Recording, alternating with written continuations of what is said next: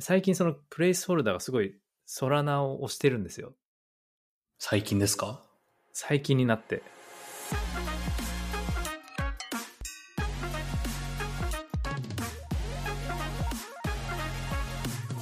はい、皆さんこんにちは。BeSpeak のポッドキャストへようこそ。えー今週も、えー海外、海外というか、まあ、海外からゲストにお越しいただきました。えーコンソメさんです。こんにちは。よろしくお願いします。さて、何回目のゲストでしょうかはい。そうですね。ももはや、レギュラーといやいや呼ばれてますね、一部で は。一部では支えられてるんですかそうそう一部で言われて、結構ツイッター見てると、はい。あの、コメントくれる人いるんですよ。僕結構拾ってるんですけど、結構面白いのがあ はいろいろあって。いはいまあ一つにやっぱりその、コンセムさんがレギュラーみたいになってる WWW、い。コンソメさんファンがちょっと増えてきてますね。いやー、まあ、いつかレギュラーと言われるように、あの、頑張ります。はい。そうですね。レギュラーゲストといえば、はい。あ、どうぞどうぞ。どうなったらレギュラーになれますか 採用基準みたいなのをちょっと知りたいんですけど。 そうですね。それは、まあリスナーが決めてなるほど。くるかもしれないですね。ちょっじゃあちょっと Twitter 今週とかので放送で、ちょっと、あの、僕がレギュラーになってほしい人は、ちょっと、あの、コーヒーさんにツイートしてくださ い。お願いします。ね。はい。はい、お願いします。で、レギュラーゲストといえば、あの、僕らもちょうど初めてゲストとして、あの、別のポッドキャストに登場しまして、まあ、あの、えっと、放送は多分今月末なんですけど、Web3FM っていう別のポッドキャストに出ましたね、この前。はい。出ました。どうでしたかえ、あの、Web3FM 僕結構好きで聞いてたんで、えっと、なんか実際にあの、金城さんと、あの、うんお話できて、あの、すごい良かったなって、 はい、思いました。楽しかっったですよね。た。はい。 1時間半ぐらいそうでで。すね。長く喋っちゃいましたね。そうそう、楽しくて。で、僕らの方でも実は、金城さんをゲストに実は招いて、えっと、撮りましたので、多分、2月の、いつでも出せるんですけど、2月の後半に、えーっと、配信する予定です。ぜひ、はい。楽しみにしておいてくださ い。そっちは本当のゲスト。そうですね。はい。本当のゲストなんで、あの、そうですね。初めてのゲストって言ってもいいかもしれないです。はい。はい。はい。えっ、と、まあ、実はこのポッドキャストを始める、収録する前にいろいろコンソメさんとも話してて、いろいろあったんですが、まあ、今日は、えっ、と、その話はちょっと置いといて、早速、 ちょっとポッドキャストの方に。 はい。はいや、なんか、話せることと話せないことがあるので、はい。まあ、ポッドキャストじゃあ、早速始めていきましょう。はい。はい。で今日ちょっといくつか5個ぐらい話題があるんですけど、時間次第で、あのはーい。あの、省略したり追加したりしますね。で、まず、1個目が、あの、ピーター・ティールのフェローシップって知ってますか、コンソメさん。これは知ってますが、えっと、そんなに深くは知らなかったです。あの、大学中退してる人だけ選ばれますよみたいなのは知ってそまうしそた。うそう。確か、まあ、中退してる人もしくは中退することを条件に、ああ、えーっと、はい2年間で、えー、100、100K なんで、えーっと、10万ドルもらえるっていう、奨1000学万金ちょい制度みたいなのが、ははいい、あって、あの、ピーター・ティールっていう起業家が作った、ピーター・ティール財団のあのプログラムですねはい。で、実なんはかクリプトも結構、あ、どうぞ、はい。はい。あ、そうですね。あの、過去にはなんかどういう人が選ばれてるんだろうっていうのが。はい。そうですね。えっと、僕、クリプト以外だとあんま知らないんですけど、あ、でも、あれか、えっと、おっと、お、お、お、およでしたっけあの、ホテル系の。ああ、インドの。そうそうそうそうそう。はいはいはい。とかが選ばれてたりとかするらしいんですけど、はい。クリプト系以外はあんま知らないですけど、クリプト系だと、あの、はいビタリックもちょうどイサリアム作った時ぐらいに、2014年に選ばれてて、うーん。で、あと、ポルカドットの創業者とか、ほう。らしいですよ。まあに、あのポルカドットの創業者は2018年ですね。はいで、去年だと、あの、イミュータブル、イミュータブル X のイミュータブルの創業者とか、えあの、ZK スナーク使ったゲームのダークフォレストの創業者とか。すごい、そうそうたるメンツですね。そうなんですよ。はい。で僕の好きなあのハンドシェイクの、えーっと、レジストリを作ってたネームベースの創業者も実は選ばれ、昔選ばれたんですけど、それはハンドシェイクのプロジェクトで選ばれたんですかそれ選ばれたのは確か違う、あの、企業として、事業で選ばれて、で、彼が始めたのがそのネームベースだったんですけど、ネームベースはネームチープっていうところに買収されて、もう彼は何か新しいことをやってるんですけど、えそう、だからちょこちょこ、なんか、きクリプト系じゃなくても選ばれて起業して、クリプト系やってとかいう人は結構いいますね、そういえば。で、今回は、こと今年ですね。今年はじゃあはい何かっていうと、やっぱ AI とかが多いんですけど、AI なりバイオとか多いんですけど、はい。クリプト系は唯一、えーサクシンクトラボズっていうところの創業者が選ばれてて、コンソメさん、これ聞いたことありましたかサクシンクトっていう。いや、初めて聞きました。はい。どんなプロジェクトですかサクシンクトは、簡単に言えばはあの、ブリッジですね、ブリッジなんですけど、一応そのセキュアにトラストミニマイズにを、あの、トラストレスは難しいかもしれないですけど、トマストラストミニマイズにブリッジができるっていう、あの、プロトコルで、まあ、GKP を、こう、IBC、あの、コスモスのブロックチェーン間通信の技術に GKP をちょっと応用して、あの、応用したまあプロジェクトで、その、行き先チェーンの、あの、情報を、行き、あの、い行き先じゃないな、あの、送り元のチェーンの情報を、送り先、あはい宛先の、あの、チェーンのクライアントが簡単に検証できるようにするっていううんまあ、技。術をかか研究開発してるみたいですね。で、今、デモも、えっと、ノーシスチェーン上とかで試せるんで、テストのやつですけど、あ、すでにデモ試しておがく、と、はい、あるんですね。そうですね。試しておくと、アルフいいこァとがかもしれないです。はい、 なるほど。触ってみます。そうはないん。ですよえー、これサッこクれスインがクトって選ばれたんですね。はい、はい。そうですね。サクシンクトって、ZK スナークとかってあるじゃないですか。はい、ありますね。たあの、Z- ZKP のなんか用語で。はい。で、あれって、スナークってこれ何の略かっていうと、えっと、ゼロノーレッジプルーフはい。で、頭文字取ってますよね、確か。確かサクシンクトが入ってるんですよね。へーそうそうそう。頭文字が入ってて、はい。ゼロノーレッジサクシンクトノンインタラクティブアーギュメントってかうんことなんで、でサクシンクトって何ていう何かっていうと、まあ、はい簡単なみたいな、軽い、軽量なみたいな意味なんですけど、うん。まあ、もういろんな情報をはい。こうサクシンクトなはい。軽量な照明にこう圧縮できるみたいなイメージですね。ね。なるでほ多ど分。そこから取ってサクシンクトラブズってなってるんですけど、だから ZK プルーフっていうよりはなんかこのサクシンクトの部分だけを使ってるんだみたいなことをよくツイッターで彼らは言ってますね。なるほど。 ZKP にもなんかいろいろなこう使い方とかあるけども、はい。全部のその使い方はいらなくてこのブリッジには、うんうん。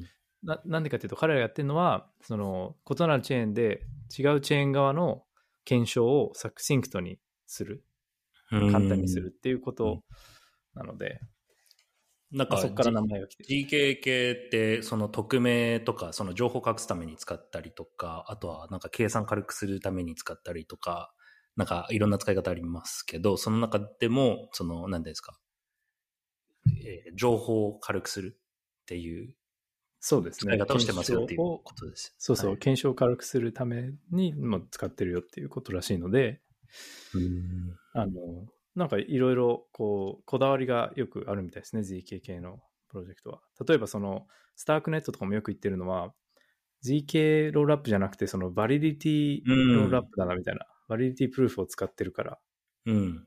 ていう、ますね有効性を、うん、そうそう、言うじゃないですか。有効性を、バリディティをこう証明できるっていう、うんなんかいろいろこだわりがあるみたいですといううん、のだけ。これの創業者の人が、まあ、大学生で選ばれたよっていう。これなんか選ばれた理由とかあるんですかそのなんか他のブリッジに比べて、なんかすごいあ尖ってていいよみあ、たはいいな。はい はい。あの、はい。ピその選ばれた理由はわからないです。わからないんですけど、他のまあブリッジに比べると、やっぱりその、バリデーターとかをその、Z、ZKP ベースで、なるべくその誰かを信頼しなくていいようになってるので、また目指すところはその、なんかネイティブブリッジというか、ハッキングとかが起きないブリッジですよね。起き、起きる要素がないブリッジみたいなのを目指してて、で、そこになんか IBC の要素をこう取り込んでて、ちょっと流行りの ZKP の要素も活用してるんなで、はいはい。まあ、そういうあの攻撃ベクターが、ベクトルがこう少ないっていうところですかね。他のと比べると。なるほど。いや、結構なんかブリッジはセキュリティ部分気にされるポイントあだと思うので、なんか、 このティールフェローシップ選ばれた人たちの並びを見ると、かなり期待できる、信頼、信頼していいって言うとまた語弊ですけど、 あのいいプロジェクトなんでしょうね。ちょっと期待ですね。そうですね。まあ、結構早い段階からこういうのを見とくといいかもしれないですね。はい、ありがとうございます。はい。ちょっと今日いっぱいあるんで、サクッといきささっといきますけども、はい次、あの、ディメンジョンっていうプロジェクトが、まあ、大型の、まあ、大体7ミリオンぐらい、7ミリオン弱調達をして、はまあ、い。いろいろとなんか情報を公表しました。で、これは、こコスメさん聞いたことありますかご存知でいすかやー、ないんですよね。ちょっと今日の並び聞いたことないのばっかり で。気になります。教えてください。ですね。これもなんか先週分でしたっけ、撮ったの、モジュラーブロックチェーンの回あったじゃないですか。はい。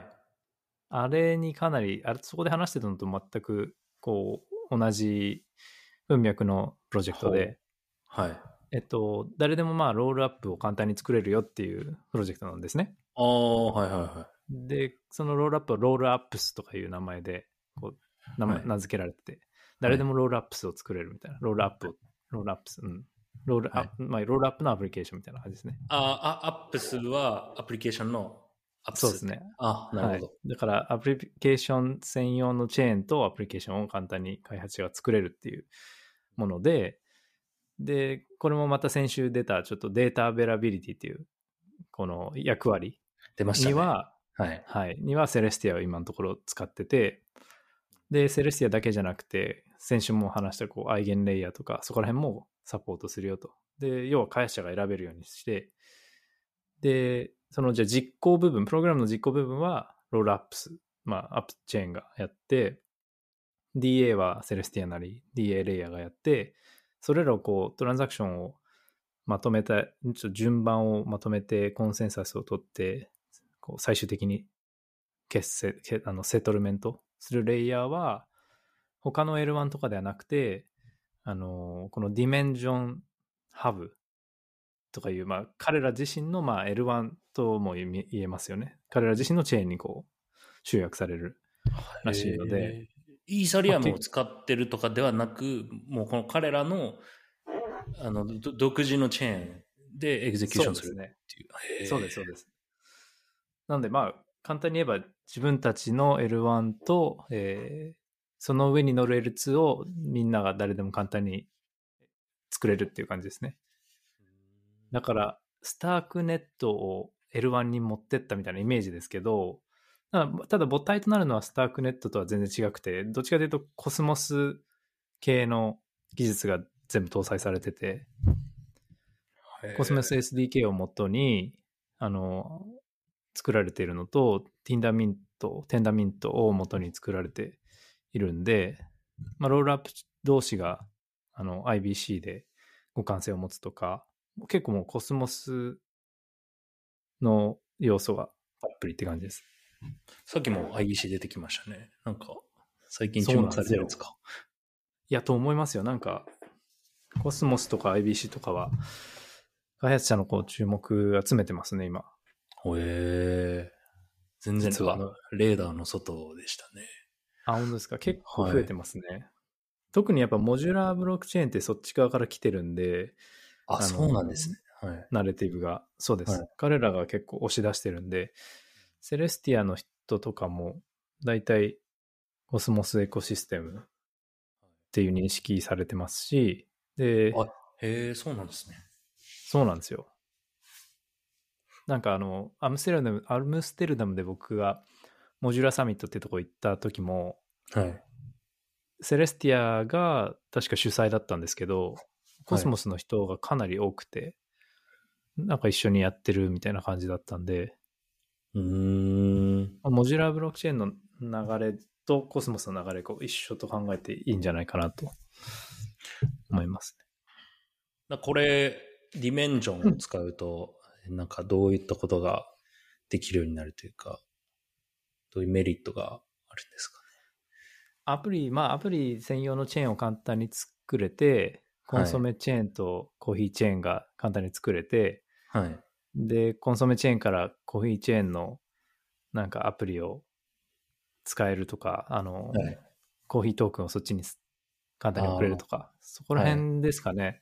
うんうん、なるで、ほ他のなんかメリットって、まあ、大体他のエコシステムにもあるので、どはい。まあ、ロールアップが簡単に作れるっていうところがメリットだと思うんですけど、ロールアップアザサービスみたいなのはすごいいっぱい増えてて、そうですよね。なんか先週も、なんか似たようなサービスが、はい、ありましたよね。ね、あっちは ZK ロールアップサービスですけど、まあ、オプティミスティックロールアップサービスみたいなみたいなのもいっぱい増えてて、なんかノーコードで、そのコード書かずに、開発者じゃなくても作れるっていうのも2個ぐらい今もう出てて、へーコンスタレーションっていうのが、えっと、あ、なんか聞いたことあるかもしれないです。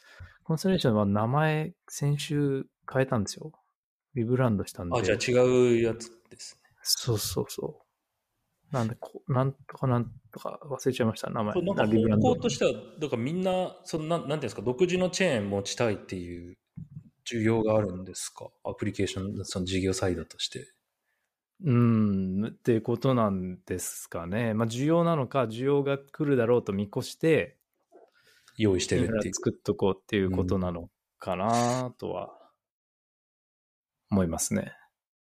まあなんか僕は FI はややってますけど、なんか独自のチェーン作りたいってあんまり思ったことはないというか、その、うんうん。なん、なんていうんですかね。別に提案されてないから、そのい今ポリゴンに載ってますけど、ポリゴンでいいやと思ってるだけなのか、もしその、はいなんていうんですか、このディメンジョンとかから提案されて、いや、こんなこともできますとかって紹介されたら、ああ、じゃあやってみようかなって思うもんなんですかね。うんなんそう、もしかしたら思うもんなんじゃないですかね。あの、例えば、うん。はい。その、あまあ、いろいろ見方はあると思いますけど、はい。なんか他のチェーンの問題に左右されないというか、なんか、えっと、ユーガラボズが、こう、N えーランド NFT 売った時に、はい。すごいガス代あ上がったじゃないですか。ああ、はいはいはい。で、他のチェーンって、まあ、あれのせいで結構使い勝手悪くなってるというか高くなってるわけで、まあ、そういうのが分離されるのは嬉しいじゃない、嬉しいんじゃないですかね。そうっすね。ままあ、あとはなんかトークンどうとかっていうのも自由だし、トランザクションフィーも、まあ、自分、そのポリゴンだったらマティックとか使うと思いますし、イーサだったらイーサ、イーサ L2 だとしてもイーサトークンが必要になりますけど、そういうのもそのネイティブ、自分のアプリトークンでトランザクション手数料を出せるとか、そういう柔軟性、柔軟をん的な設定ができますね、じアップチェーンだったら。なるほどです ね。いやー、そどどう進んでいくんだろうっていうのでも正直わかが、そんうないでですすどうなよね。んだろはい。うん。そうですよね。例えば、なんか本当にそんなに ENS って、あの、イーサリアムの L1 に載ってますけど、うんあの、L1 でしか使えないじゃないですか、主に ENS って。うんで、はいでも、その L L1 の中だったら、そのどアプリ関係なく L1 に載ってるものだったら ENS っていうものを使えるわけじゃないですか。で、ただ、あの、こういうふうにアプリごとのチェーンができますってなったら ENS は使えないわけじゃないですか。なんうん。そのチェーン。もう 違うエコシステムというか。なんで、そうんの、うんう要んは何が言いたいかというと、その、いろんなアプリが一個のチェーンに乗ってるからこその利便性とかもあるわけですよね。そうですね。それが失われちゃう部分もあるのかなっていう、確かに。そうですね。あるんですよね。その流動性がこう、集まってるとか、その一個の L1 に。で、いっぱいチェーンがあるうんとうん流動性がこう分散されて、なんか良くないとかって、その、なん、なんていうんですかね。その、か必ずしもメリットだけでもないような気も。うん。はい。そう思いますね、そこは。はいでも多分そういうのは、なんかうまくやるんだと思います。例えば、えっとちゃんと読んでないですけど、ディメンジョンハーブの、その、要は L1 の方で流動性バンって用意しておいて、ロールアップスの方はそれに接続できるっていう機能が多分ついてると思うんですよね。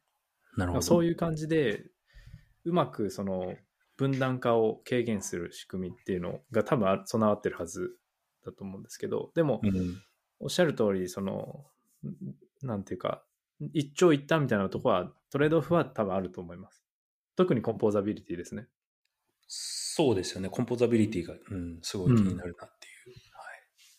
そうですね。だから本当これは、なんか、どうなっていくんだろうっていう。いや、だから、思うんで行すくとこまで行ったらもうプライベートチェーンじゃんみたいな 感じになるんじゃないかなってちょっと思ったりはするんですけどね。はい。そうですね。うん。ですね。多分まあ、押し出したいのは、はい。僕がいろいろ見ていて思う思うのは、その、利点って何ですかって話に戻ると、はい。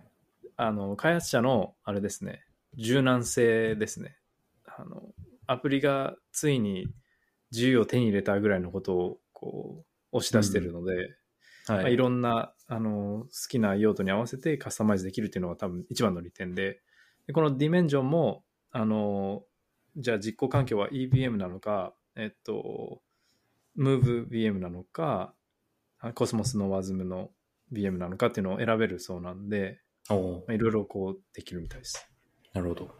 うん。まあそれが本当に需要あるのかはまた。そうですよね。はい。見ま 見守っていきます。はっい。ていう 感じですね。でもファファイチェーンとかあると盛り上がりそうですけどね。えーやっちゃいますか。 はいそうそう。はい。じゃあ、モジュラーブロックチェーンの話はこんな感じにしておきましょうかね。はい。はい。次はあの、えっ、と、ウェウェバシーって読むと思うんですけど、ウェブアシー、はウェバシーっていうプロジェクトの話です。これ聞いたことありますかないんですよね。すみません。でもなんか、いや、すみウませんェ。 ブ、ウェブとプライバシーの造語ですか、これは。もしかして。そうかもしんないですね。でも、プライバシー要素はあんまないんで。ないんですかうん。はいだし、そうでキャすねパ。シティとか、わかんないですね。なはんいとかし。まあそう、何かしらの造語だと思うんですけど、あの、何かっていうと、俺と、僕もまあちなみに、あの、最近まで知らなかったんで、あるんですけど、あまあ新しい系のプロジェクトですね。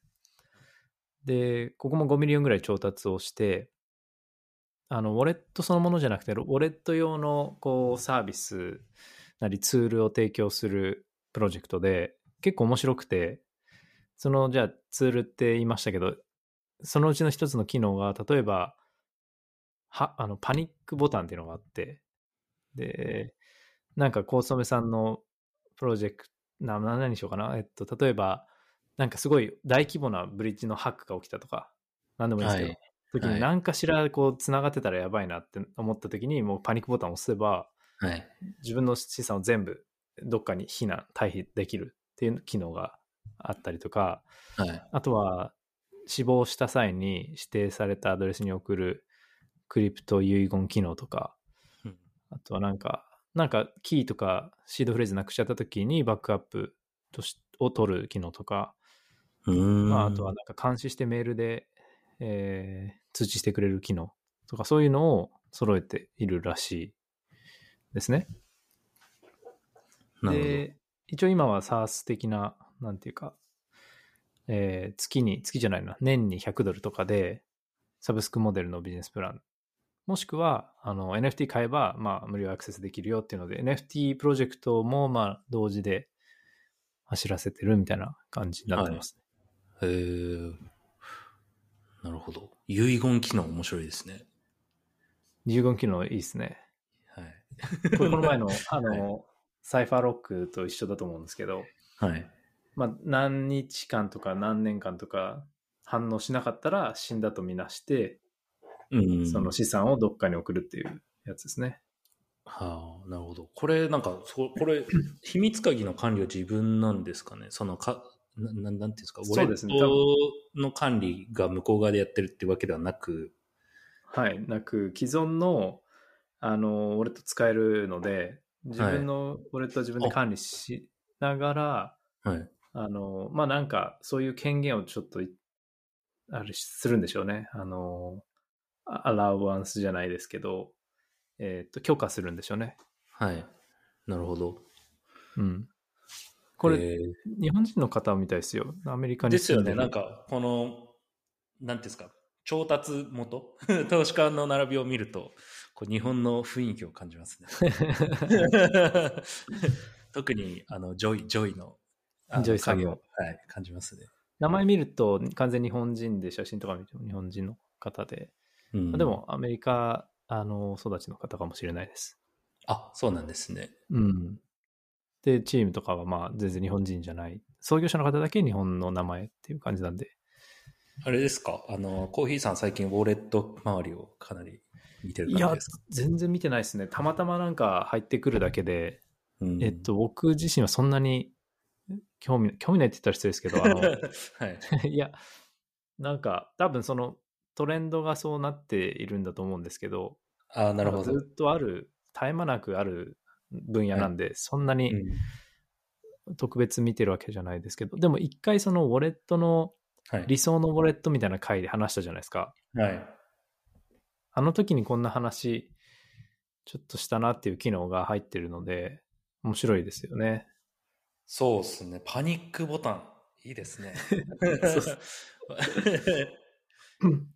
だから、例えば家が火事になったとか、 なんか、なんか地震が来たとか、そそううそういう時にこのパニックボタン、バンって押しと けば、いとりあえずは安心みたいな。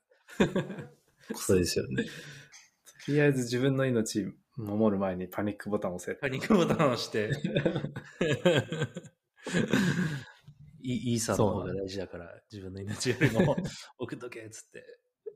これ、ガス代なかったら送れないんですかねパニックボタンをあ押して。確かに。でも普通に考えるとそうですよね。ガスガス代が必要になると思うんで、あの、あい一番そうですね、辛いのは、その時ガス代が、まあ、結構その混混雑してて、あパニックした結果遅れなかったのはちょっと辛いですね。あ、なるほど。 一番悲しいですよね。 パニックボタン押したけど、なんか、トランザクションガス足りなくて送れなかったみたい な。フェイル、フェイルみたい な。フェイルズみたリいな。リバーとして パニックボタンです。それも含めてパニックボタンです。確かに。いやーなるほど。まあそういう、えー UX 周りのちょっと話でした。次、う次の話いっちゃっていいですか、はいまあ、。ちょっとどんどん、あれ、コンソメさんのトークがちょっと短くて申し訳ないんですけど、いやいや、すみません。はい、いや、コンソメさん、あ、いや、こっち、じゃあこん、この後はいろいろコンソメさんの話が聞けると思うんで、はい。次はあの、ソラナ上の、えっと、音楽プロジェクトが、まあ、調達したっていう件なんですけど、あのーまあ、音楽系は結構、 イーサリアムにいっぱいあるものの、まあ、ソラナってあんまなかったと思うんですけど、まあちょこちょこうん。そうですね。あったかもしれないですけど、出あれ、てオきーディアスってソラナじゃなかったでしたっけああ、そうでしたっけでもそれぐらいですよね。そうですあねったとしても確かに、はいまあそうですね。イーサリアムよりは少ないですよね。うん。オーディアスってもともと、そうですね。そっか、ソラナに行ったんですね。だったかなと。はい。まあでも少ないと思います。めちゃめちゃ。そう。音で、楽系は今回のはオーディアスじゃなくて、その、バババルバルバルト、えヴォルヴォルトか、ヴォルト。あ、ボルト。はい。はい。あの、あれですね。あの金庫ディディファイとかでいう、はい。ボルト。そうですねはいボルトっていう名前のプロジェクトなんですけど、はいあのこれなんで取り上げたかっていうとあのプレイスホルダー VC ってご存知ですかはい、知ってます。あの、こう、鍵カッコついて、プレイスホルダーで書いてある。。あそうですすそうですはい。あのファットプロトコルで有名なジョー・モネグロさんがもともうんうと確かいたとこですかね、なるほど。でクリスって人がまあ結構有名なはい。 VC なんですけど、まあ、そこがリードになっていて最近そのプレイスホルダーがすごいソラナを押してるんですよ最近ですか最近になってなんだそれは。気になりますね。このタイミングで。はい。いやなんか曰くずっと前から一応その気にはなってたものの、はい。まあ、まだその高止まりしてたそのバリエーションとか時価総額とかがあーはい。エコシステムのスタートアップのバリエーションも高止まりしてたしソラナ自体の,、あの時価総額もちょっと高かったしそんなに勉強もしてなかったけど、まあ、FTX の件があって一気にもう底をついたから、もうかなり、えっとこれは今格安だって判断してガンガン入ってるらしいんですよ。でソラナ自体もその保有してセカンダリで保有して長期投資みたいな形でもうもうそこだっつってたた確かにそこから3倍ぐらいになってるんですけど、うんそれもソルも保有してるしかつなんかソラナのあの上のプロジェクトを結構投資したりあの助けたりをしてるみたいですへえ。そううんで確かにでも最近に始まったことじゃなくてあの森えっと日本の方のおお大花っていうプロジェクト知ってますかいや、知らない。そうなんですあのベックスはいのイイルカみたいなあ、ロゴの知ってます。はいはいはいはい。はい。あそこに確かもともと投資してるんですよね、結構前かプレイスホルダーが。ら。はい。へえ。だからまあ、もう今に始まったことじゃないんですけど、またダブルダウンというか、だ倍から、倍ずっとプッシュ見して見てたってことですよね。そのリーズナブル、なんなんていうんですか。 そうそう。買い買いやすい時になるまでこう見てて、で、支そう援でもすねずっとしてきたよっていう。で、へえ今すごい押してて、で、確かにソラナって、まあ、若干こう、風評、風評被害というか FTX の件で価格も落ちたし、いろいろと信頼の、おうん心配そうもですねありましたけど、うん。一応その L1 としては結構ユニークで、僕はユニークだと思ってて、うんまあ、そもそも EBM じゃないからう、ん、そうですね。なんかデベロッパーの層も違いますし、まあうんえっと、話をいろいろ聞くと、まあ、Web2 系の人たちにとって一番とっつきやすいエコシステムになってるらしいですね。ああ、そうなんですね。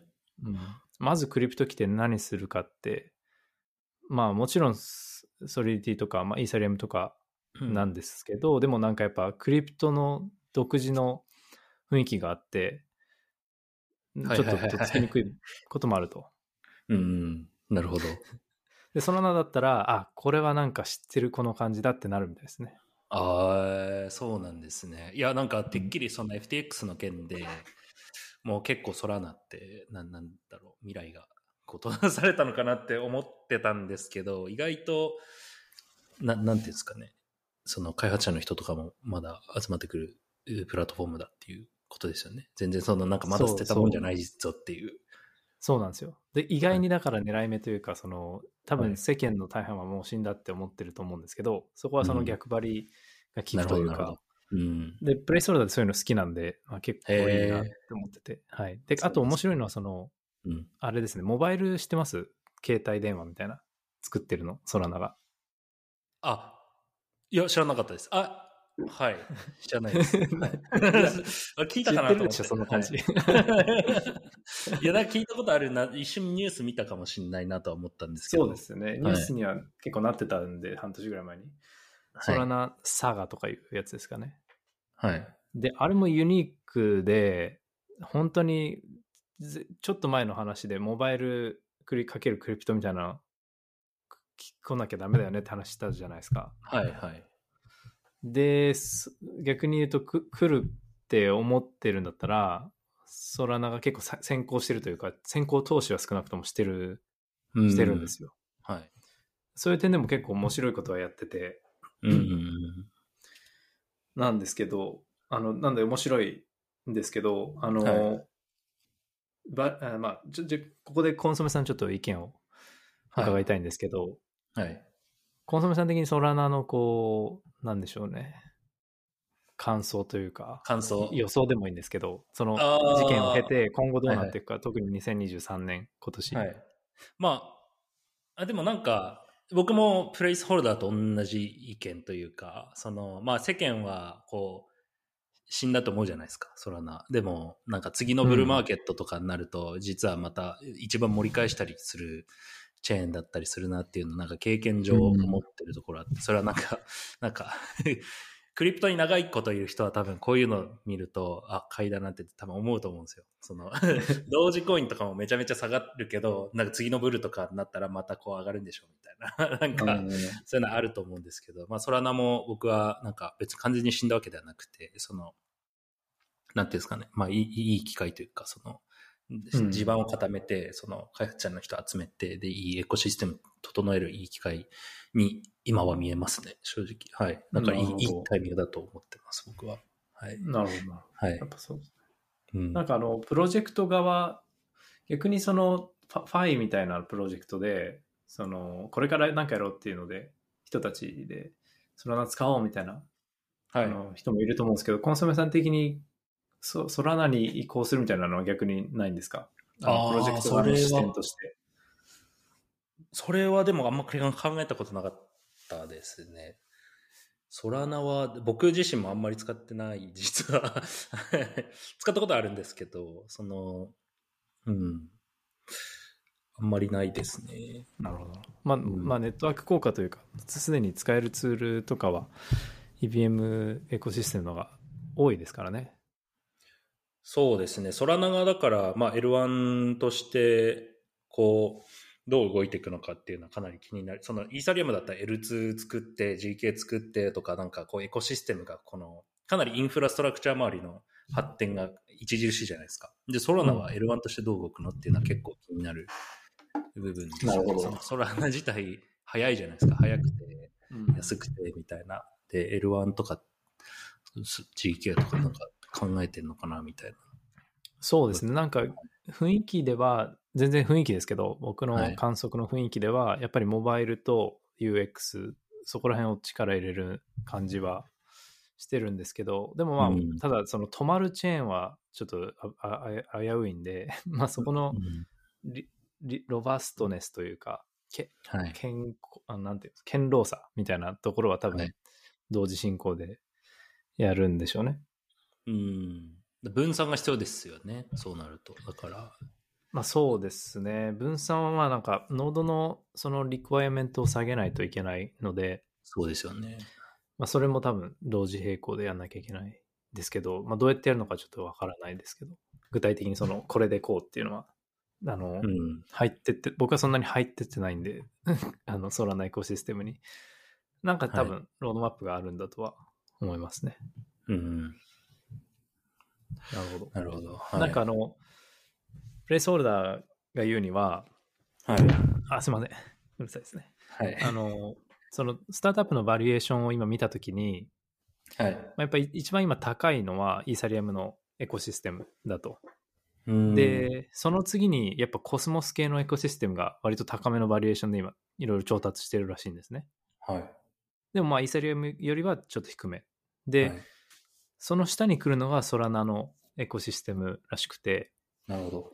コスモスよりは、系よりはまあバリエーション低いけども、まあ、まだあの調達したいプロジェクトはいっぱいいて、はいでも、バリエーションはあのそのこの3つの中で一番低いんで、うんまあ、狙い目だみたいな形で、彼はガンガンなんかはい。やっていくみたいです。まあ確かに、そう、そう聞こえ、なん、なんていうんですかね。僕も投資家だったら、もしかしたら、ちょうど、ちょうどいい、うん あの、部分かなと思いますね。ソラナの、はそうい、でプロすジねェクト。いや、確かに、こう、バリエーションとか、イーサリアムの、なんか、ちょっとした NFT プロジェクトとかでも、なんか、10ミリオンとかのバリエーションとかで調達してるのとかあるんですけど、はい。やっぱり、高止まりしてますよね。っていう、という印象ですね。うーん、そうっすね。そうっすまあちょっと余談でしたが、まあソラナのちょっとした復活の兆しみたいなのが見えるかなと思ってます。僕はちょっとモバイルの方に実は期待してます。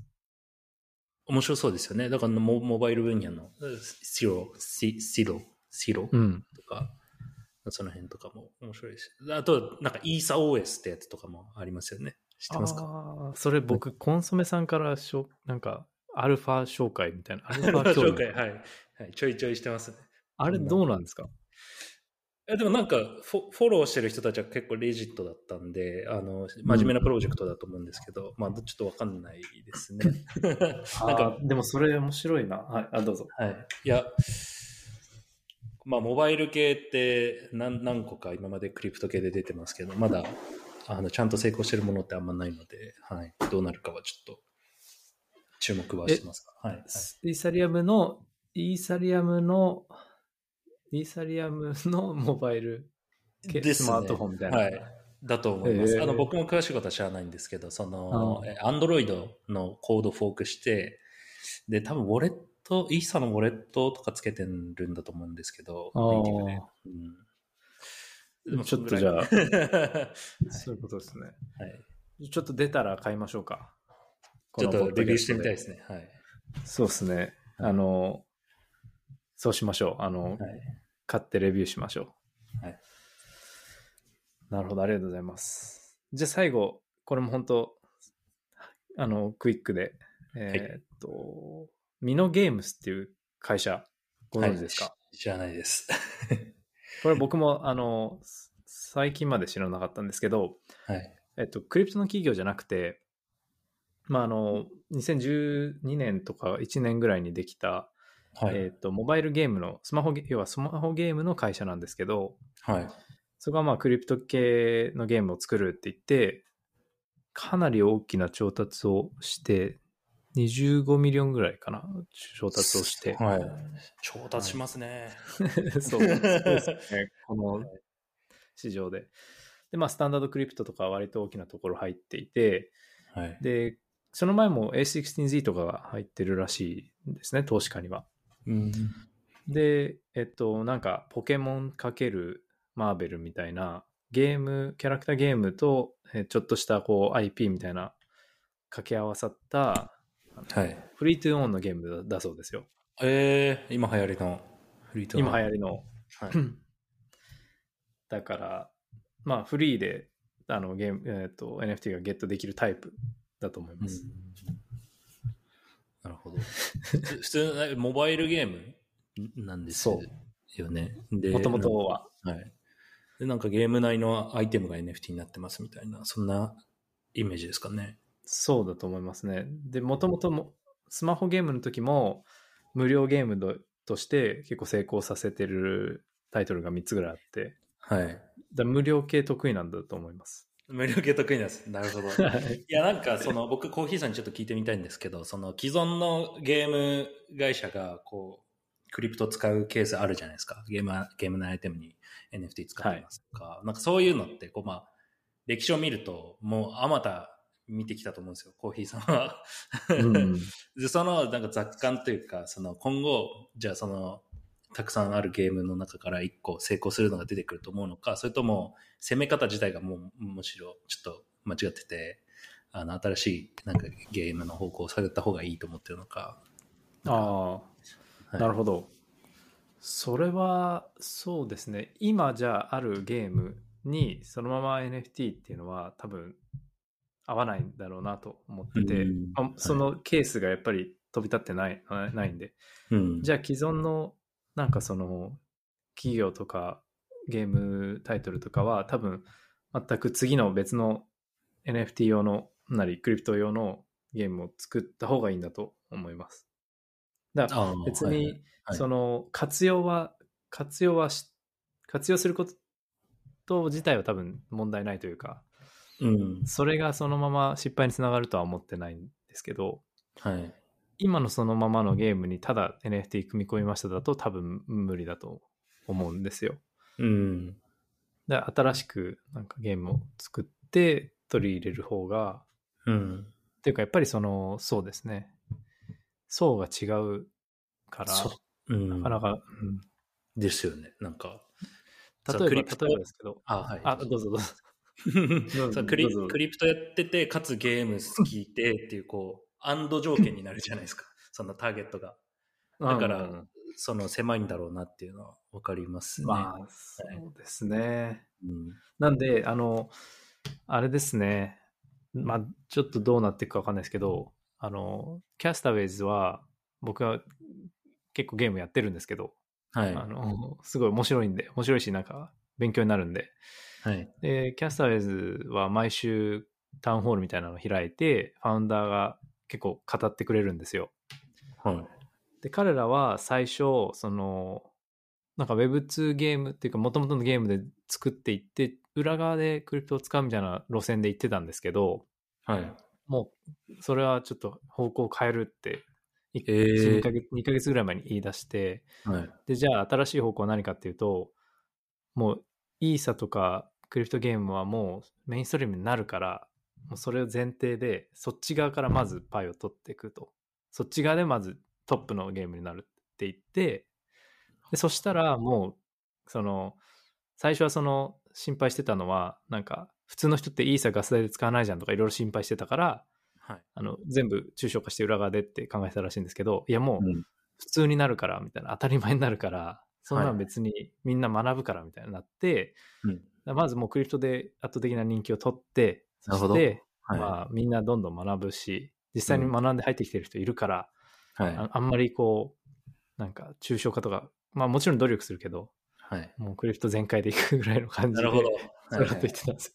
あーだから既存のゲームユーザーとかをターゲットにするんじゃなくてあのクリプトを知ってるっていう知っててでゲームやるよっていう人たちの中で、まあ、有名になるよっていう,、まあ、さそうですえっとそうですアダプションされるよっていうターゲットに変えてるってことそうです。あーなるほど、で、少なくとも最初のフォーカスはもうそれにするらしくて、うんで、じゃあその後何が起きるかっていうと、えっと、これ、まあ、キャスターは特有特有だと思うんですけど、じゃあはクいリプトの超大好きな人たちがヘビーユーザーになって、そう、その島とか、えっと、島 NFT とか、あの、はいあとは、まあ、食べ物とかいろいろ武器とかいろいろあるんですけど、そういうのをいっぱい持って、はい島をこう、ガバナンスするんですね、そいそいつらが。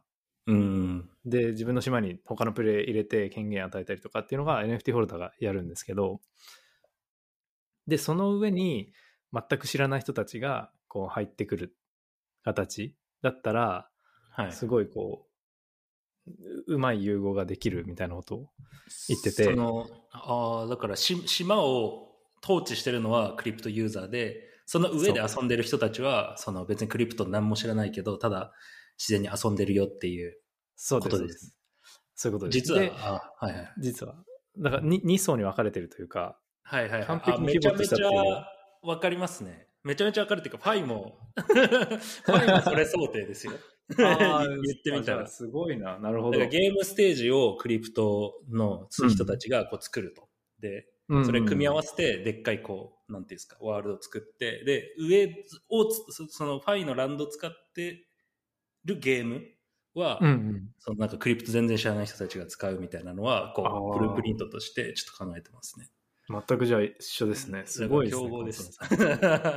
いや、本当そうですよねはい。 えーすごいですね、この人ですあの、えっと、デイトンって言うんですけど、彼は、はあの、フォーブスアンダー30にも選ばれて、あの、もともとマイマイクラでさ、なんかゲーム作ってた人なんですよね。ですごい、ええそれでもうすでに成功して、で、その、もう10年ぐらいマイクラでやってたから、そのノウハウがめちゃくちゃあるチームが、キャスターウェイにその、あの、そのまま移行してきたんで、めちゃくちゃ。ゃ質がいいんですよ。でで、その人と一緒のコンソメさんはやっぱりすごいと思います。いやいや、僕は、 僕はいいんですけど、なんか、いやでもなんかそういう諦めに近いんですけど、でもそのアイデアって、その、なんていうんですか、クリプのノンクリプトのユーザーはもうノンクリプトのままで、その切り分けとくっていうのはちょっと諦めに近いんでですけど、ただ現実界としてはあるかなって僕は思いまなす、るほどその無理やりそのクリプト知らない人を巻き込んでいくみたいな形じゃなくて、もう分けて、レイヤーと して。クリプトの人たちがゲームを作るサイドに、まあ、回らしてで、それ、それを利用したゲームを作るみたいなるなほのど。はあるかなって思い。だから、例えば、ももう少し別の話にすると、例えば、ナウンズのキャラクターのゲームがスイニンテンドスイッチに出ましたとか、Steam で遊べるようになりましたってなったら、ゲームプレイしてる人はナウンズってクリプトの I- IP だって知らないわけじゃないですか。で、でもただ面白いからプレイしてるみたいな。でも裏側では、そこに登場するゲームのキャラクターが、そのクリプトユーザーが作ってたり、そのコミュニティうんがマネジメントしてゲームステージ作ってたり、アイテム考えてたりとか、なんかそういう世界観はあるかなって思います。なるほど、なるほど。はい。なんかその、そその上で、あの、じゃあクリプトユーザーのに2層あるうちの、そのい、土台となるクリプトユーザーの、ちょっとこう、報酬体系というか、インセンティブ結構大事じゃないですか。なんでじゃあクリ、ゲーム作るのっていう。はい、で、キャスターウェイズの場合は、一応そのロイヤリティが回るとか、NFT、フリー NFT がゲットできるとか、いろいろこう、そうやって促そうとしてるんだと思うんですよ。うんではい。ナウンズの場合とか、ファイの場合とかって、そこら辺ちょっと難しい、その設計が難しいなとは思うんそですけうどですね。そこら辺どうい予定というか、まあ、考えてますかね。いや、まあでも難しいですよね。 わかんないです。ちょっと今、パッと答えられないんですけど。なんかはい金銭的なものではないインセンティブですよね。もし CC0 とかで、そのナウンズとかでやるならわかんないですけど、もしくそうはですね。まあなんかゲーム作る人からすると、そのゲームのデザインコストとか、あとは、えっ、と、ブランディング、えー集客みたいなものを結構スキップできると思うんですよ。ナウンズ使うだけで。デザインしなくていいし、ゲーム作ったらあーナウンズのコミュニティがプレイしてくれるし、っていうインセンティブはあると思うんですよね。そういうことですね。はい。なるほど。確かに、あの、既存のコミュニティをこう活用できるっていうそうですね。感じですよね。はい、だからなんか一から自分でゲームキャラクター作ったりコミュニティ作ったりなんかブランディングしたりってすること必要なくゲームをこうんううんリリースできる。ますねなるほど、うんそういうことですねう。ん。と思います。はい。すいません。ありがとうございます。はいい、えいえ。そう、そうですね。なんでゲームについてはちょっとそういう感じで、ですかね。はい。うんあとなんかあったかなコンソメさんなんか他にありますかいやちょうどすみません、今日はちょっと口角あ泡を飛ばすで、なんかかなり 議論してしまったんですけど、いえいえ、はいこういうのが大事だと思います。はいそうですね。ははいい。じゃあ大、丈夫えでっすと、大丈夫ですかた足りなくないですかいや、なんか今度、ココーヒーさんのなんかバイオというか、生い立ちをちょっと聞いてみたいなって、なんかそういう会 を、会を作ってもらえないのかなって、ちょっとだけ。そはいれ、需要ありますかねいや、需要あると思いますよ。なんかそういう、 プライベートの面も。はい。ぜひ。そうですね。ココンソメさんと僕の両方っていう。はい。でもえコンソメ、はいはあいそれは OK ですか、両方のバイオ話すってことですすね。ね。ああ、全然いいですよ。はい、ぜひ。ああそういうのもちょっとやりましょうかね。はいわかりました。はい。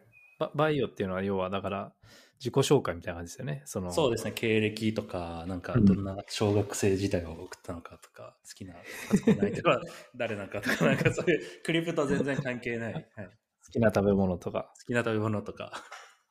好きな食べ物何ですか、コンソメさん。僕はカキフライですね。ああ、カキフライなんですね。やっぱフライがいいですね。うそうですね。生よりは。はい、ももっといっぱいありますけどね。はい。いやああそなるうでほすどはい。でも今、は日本、日本にいないから、やっぱ日本食、結構欲しくなりますよね。めちゃめちゃ欲しいですね。だから昨日とかも、そのラーメン、麺から自分で作 って。だし、だし取って。こねたんですかうんこ小麦粉こねて、で、製麺機みたいな。はい。あの、パスタマシン。パスタマシンが売ってるんですよはいではい。それで、こうへー麺バーってやって、で、なんか鶏と昆布でだし取って、はいあ、そっか。そうやってますすね。ごいですね。はい。美味しかったですかいや、染みるんですよね。これシンプルな塩ラーメンだったんですけど、もう本当に、 これってなりますね。もうなんかハードウェアウォレットを送るんじゃなくて、日本食を送ってあげたいですね。 いや、めちゃめちゃ喜ぶと思います。うまみが欲し いです。はい、ジャパンタウンとかないんですかなんか日本シいョッや、プみたないな。いんですよね。うんそういう。だからチャイナタウンみたいなことですよね。リトル東京とか。そうです。そういう。あそうそうそななんくか、てそうか、そうなると、ん食、日本食はあんま手に入らない。あ、でも昆布が手に入るなら。昆布はうんなんかアマゾンでギリギリ売ってて、な入るるほ昆布だけですね、売ってるど。の。なるほど。わかりました。はい。じゃあコンソメさんは昆布好きということで、今週は。 それでいいですか終わり。そうですね。 でもなんか、こういうちょっとした雑談もたまに入れるのは、あの、いいと思うんですよね。はい。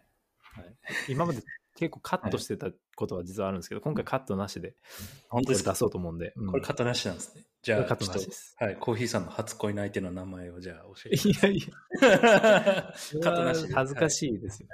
恥ずかしいんで、あの、カットします。 い。ずるいな。はい。はい。もしかしたら見てる、聞いてるかもしれないんで。 そっか。はい、すいません。そうです。はい。はい。はい、ありがとうございます。ということで、えーっと、今週も、今週も結構いい、あの、議論ができたな、かなと思います。はい。えー何か、あの、あの、質問とか皆さんあれば、ツイッターなり、えーっと、メールで質問いただけると、回答します。で、あとは、あの、なんだっけ。そうですね、あの、Spotify のフォローとか、Apple の、えーっと、ポッドキャストの方でフォロー、ぜひお願いします。じゃあ、以上になります。コンソメさん、ありがとうございました。ありがとうございました。